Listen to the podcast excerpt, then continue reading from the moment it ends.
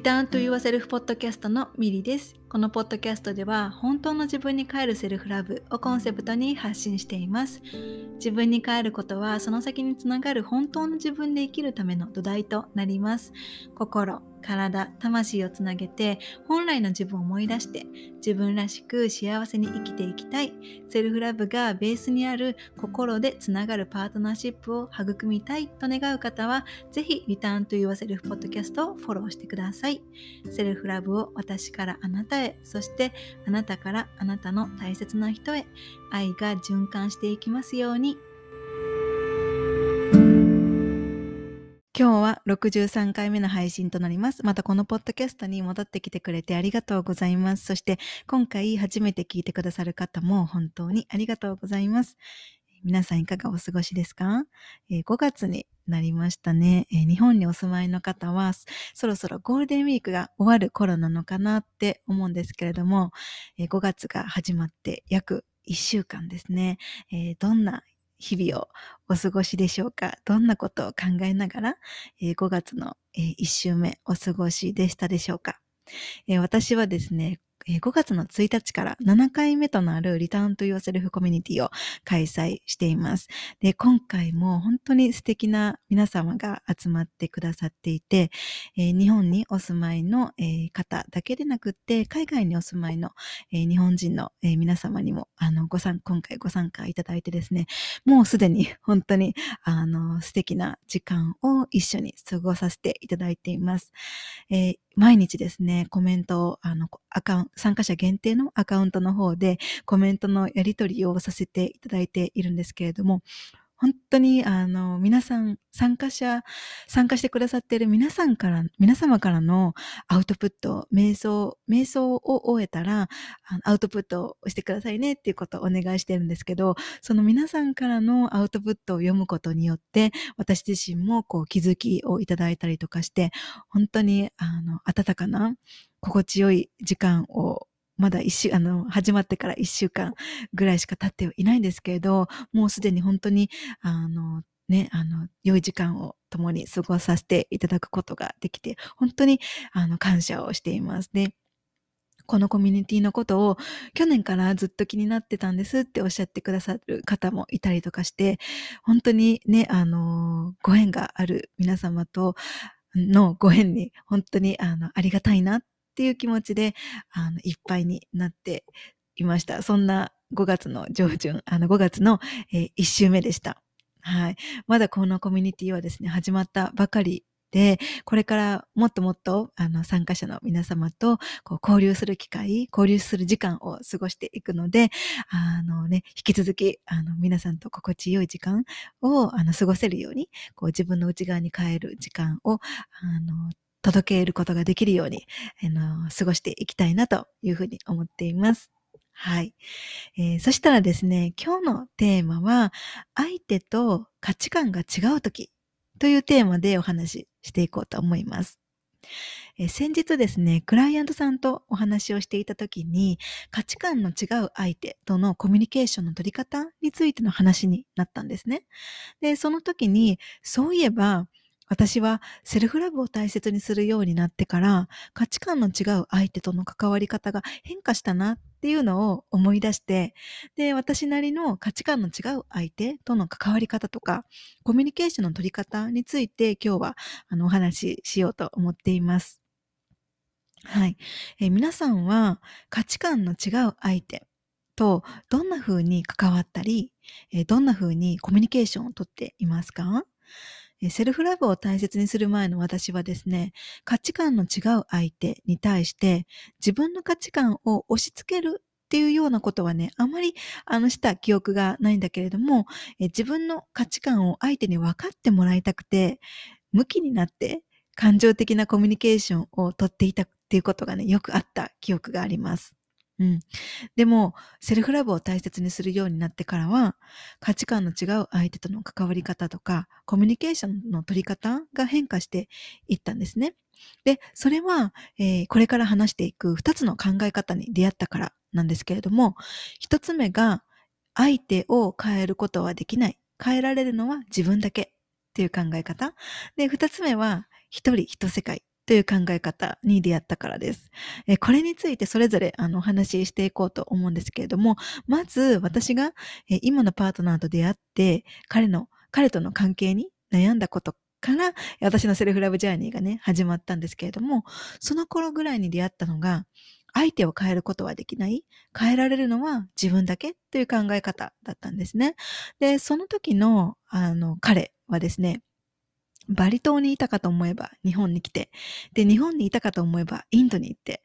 そしてカナダに戻ったかと思えばイギリスに行ってっていうように、すぐにどこかにこう行ってしまう、とても自由人っていう印象を彼に対して抱いていたんですね。で、彼と出会って、彼のことがだんだん好きになり始めてきていた私にとって、その彼の自由な生き方っていうのは、羨ましいっていうよりも不安だったんですね。本当は近くにいたいのに、ね、こうどうせね、海外に行くなら日本に来てほしいのに、うん。で、彼と一緒に過ごしたいのに、なんでいつもこう別の場所ばかり一人で行ってしまうんだろうって、もやもやしていました。で、そんなある時ですね、なんでそんなこういろんなところに転々とするのっていうことをこう彼に対して言いたくなってしまったことがあったんですよね。で、その時に相手を変えることはできない。変えられるのは自分だけっていう言葉を思い出して、一度立ち止まって自分と向き合って考えたんですね。で、その時に考えたのは、彼にとっては旅をするっていうことが生きがいであって、私が彼のことがね、気になっていたり好きだからっていう理由で、まだ出会ってから数ヶ月の私が彼の生きがいを制限してしまうのは違うなっっていうふうに思ったんですね。で、彼の旅、旅が生きがいである生き方を制限するのではなくって、彼のその生き方を尊重することが大切なんだってその時に思いました。うん、で、その時に、こう、私がね、こう、いくら彼のことが好きだからっていう理由で、彼の生きがいである旅をすることを制限するのではなくって、えー、彼の生き方を尊重することが大切だっていうふうに思えたら、自分の気持ちがね、すごく軽くなったんですね。で、それまでは彼が次はここに行くとか、今月はここに行くっていうふうに言ってくるたびに、彼に対して一方的にもやもやをしていたんですね。もやもやもやもやしていました。で、でそれなんですけれども、その彼の幸せが私の幸せで、旅をすることが彼の幸せなのであれば、それでいいっていうふうに心をね、広く持てるようになったんですよね。で、もしこの時、ね、セルフラブジャーニーに出ていなければ、いなくて、ね、これまでと変わらない私であれば、きっと彼に対して、うん、なんかこう、ね、あの、不満、もやもやをこうぶつけたりとか、不満をぶつけるようなコミュニケーションを取ったりとか、うん、こうね、彼、自分の思い通りになるように、こう彼をこうコントロールしてしまうような言動を、えー、取ってしまっていたんじゃないかなって思います。うん、で、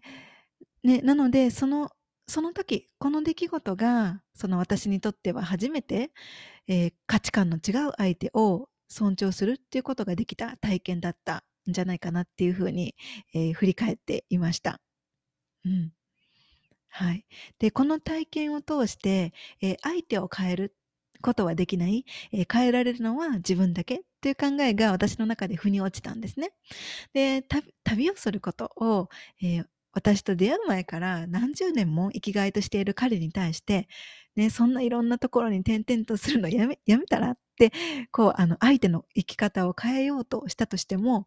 きっとその相手にとっては旅をすることが生きがいだから変えることは難しいと思うし、彼のことが好きだからといって出会って数ヶ月の私が彼を変えようとしたら、ね、彼はいい気持ちはしなかったと思うんですよね。うん、で彼の生き方を尊重することができずに私一人だけがこうモヤモヤしていたら2人の関係はその時点でもしかしたら、えー、うまくいかなくなってしまっていたかもしれないです。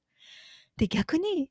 私が大切にしている生き方がもしその時あったとしてそれを受け入れられないからといって、出会って数ヶ月の彼が私を制限してこようとしていたとしたら、きっと私自身もいい気持ちはしないと思うんですよね。でも、セルフラブジャーニーに出る前の私っていうのは、結構相手に依存型の恋愛をしていたの、していたので、彼が私を制限してこようとすれば、それが愛情表現だと思ってしてあの思っていたかもしれないんですね。でも、セルフラブを大切にするようになってからは、相手を制限したりコントロールするっていうことは、愛を示す方法ではないっていうふうに思うようになったので、きっと、あのね、もし逆の立場で彼がね、あの、私をこう変えようとしたり、うん、制限しようとしてきていたとしたら、きっといい気持ちはしなかったと思います。うん、で、この時、私自身が一度自分と向き合うことで、彼の生き方を尊重することが大切だっていうふうに思えてからは、そこからね、あの、その時から今に至るまで、至るまでの彼との関係の中で様々な場面でも、相手を変えるよりも、まずは自分と向き合うっていうことを選べるようになって、価値観の違いによる喧嘩とかは、今のところまだしたことがないんですね。うん。で、そして、えー、旅、旅をすることが生きがいである彼の生き方を尊重しよう。で、それによって彼が幸せなのであれば、それは私にとっても幸せなことだなっていうふうに思えたときに、私自身がより深くセルフラブを育む時間を過ごすことができたんですよね。彼がどこか別の国に行って一人でもやもやしていた時は彼の連絡まだかなまだかなってずっとねスマホをチェックしたり彼のインスタををね、よくチェックしていたように思います。でも彼の生き方を尊重しようっていうふうに気持ちが切り替わってからは、自分時間をもっと楽しめるようになったんですよね。自分一人の時間の中で自分が好きなことをすること。例えば、カフェに行くとか、えー、学びたいことを学んだり体験するとか、え気の合う人たちと過ごすこととか、私は私で自分にとって幸せな時間を、え過ごすことを大切にすにするようになると、自分の中で気持ち的にゆとりも出てきて、彼に幸せでいてほしいっていう、え彼の幸せを願えるようにもなっていったんですよね。うん。はい。そういった、え変化が、えありました。うんえー、続いて、えー、もう一つの考え方である一人一世界ということについては、えー、これは、え私たちはこの地球に生まれて地球っていうこの一つの星に一緒に住んでいるんですけれども一人一人が異なった価値観のある世界の中に生きているっていうことなんですよね。でこの時価値観の違いによってどちらが正しいとかどちらが間違っているっていうことはなくって、ただ一人一人が異なる価値観を持った世界の中に、えみんなそれぞれが生きているっていうことを意味しています。例えば、えー、あな、もしあなたがですね、使命を見つけてそれを仕事にして生き、生きていくっていうことを大切にする価値観のある世界の中に生きていたとします。でも、あなたの目の前にいる相手は、使命よりも会社で働いて安定した生き方を大切にする世界を、え生きているとします。で、あなたと目の前の相手は正反対の価値観を大切にしている世界を生きているっていうことが、えー、わかると思うんですよね。で、この時、どちらの価値観が正しくて、どちらが間違っているっていうことはないんですけれども、自分の価値観が正しくて、相手の価値観が間違っているっていうふうに決めつけてしまうようなことって、そういう経験ってないですか？どうでしょうか？えそのようにですね、こう決めつけてしまうとき、私の価値観が正しいから、あなたもこう考えるべきだよっていうふうに、相手に自分の価値観を押し付けてしまうっていうことは、相手の世界に土足で入り込んでしまうようなもので、逆に相手の世界の中にある価値観をこれが正しいからこう考えるべきだよっていうふうに自分に押し付けて来られることも自分の大切にしている価値観のある世界世界に勝手に土足で入って来られるよ、来られるっていうことで、そのような時、時っていうのは、お互いに良い気持ちはしないと思うんですよね。で、そんな風に、えー、相手に自分の世界に勝手に、えー、土足で入り、入ってこられたりとか、もしくは相手の世界に土足で、えー、踏み込んでしまうような、踏み込んでしまったような経験ってありますか？どうでしょうか？えー、自分の大切にしている価値観が正しくて、相手が大切にしている価値観が間違っているっていうふうに決めつけたりとか、押し付けのあるコミュニケーションを取ることは、相手の世界を否定しまうことになって、それはつまり相手そのものを否定してしまうっていうことになるんですよね。で、パートナーとか家族とか、どれだけ近しい関係だとしても、みんなこれまで生きてきた環境とか経験が違うために、異なる価値観ののある世界を生きているっていうことはとても自然なことで、全く同じ価値観を大切にした世界の中には生きてはいないんですよね。うん。で、自分にとって大切な世界があるように、相手にとっても大切な世界があるから、お互いの世界を大切にするためには、これが正しいからこう考えるべきだよって勝手に相手の世界に土足で入り込むのではなくって、お互いの価値観を尊重することが大切だなっていうふうに思います。そして、自分が相手の価値観を尊重して、相手の世界を大切にするっていうことは、相手にも同じように自分の価値観を尊重してもらって、自分の世界を大切にしてもらうっていうことにつながっていくんですよね。そうやってお互いの世界を尊重し合えるとき、お互いの存在そのものを尊重し合って、より深くつながり合える関係を育めるようになっていきます。で、この一人一世界という考えについて、以前の私だったら価値観の違う相手に対して自分の価値観を分かってもらいたくて、うん、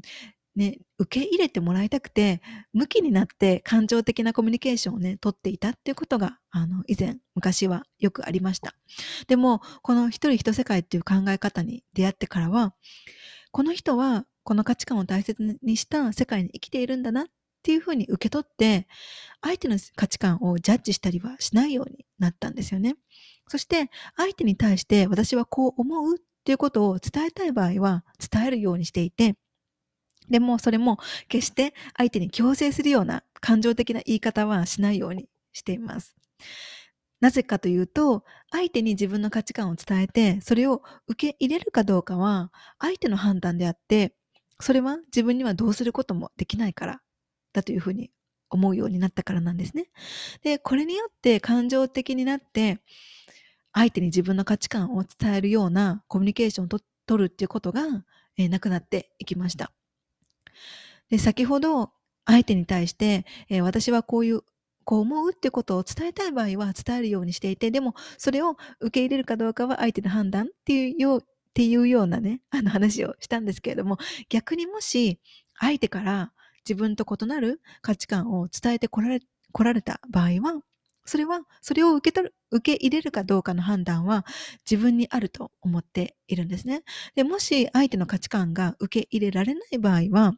この人はこの価値観を大切にした世界の中に、えー、いるんだなっていうふうに受け取ります。これは相手の価値観、相手の価値観として受け取るけれども、自分の世界の中には受け入れはしないっていうことです。うん。受け取るけれども受け入れはしないっていうことなんですね。で、この時もし相手が自分に対してあまりにも強く相手の価値観を、えー、落ち着けてくるような、押し付けてこられるような場合は、相手とコミュニケーションを取ることとか、もしくは必要に応じて心の境界線を持つことも自分自身にとって、えー、必要なことだっていうふうにえ思っています。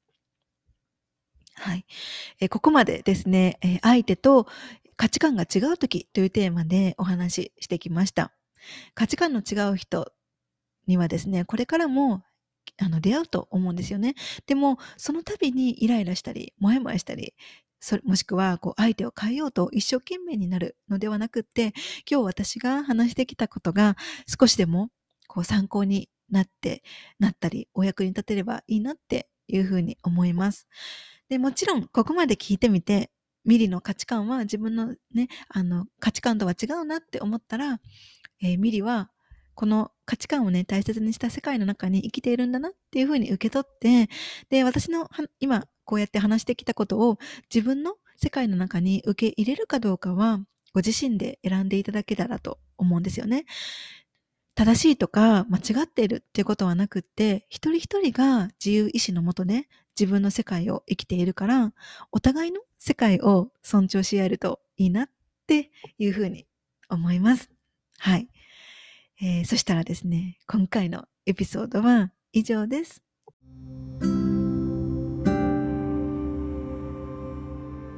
エピソードを最後まで聞いてくださってありがとうございました。私の日々の発信はインスタグラムミリカルナをフォローしてください。また自分に帰るセルフラブに関してこんな内容を話してほしいなどがあればお気軽にメッセージいただけると嬉しいです。そしてセルフラブのことやこのポッドキャストのエピソードが必要な方が周りにいらっしゃればぜひシェアをしてあげてください。これを聞いてくださった皆様が今どこにいて何をしていても今この瞬間が幸せでありますように。それではまた次回の配信でお会いしましょう。またね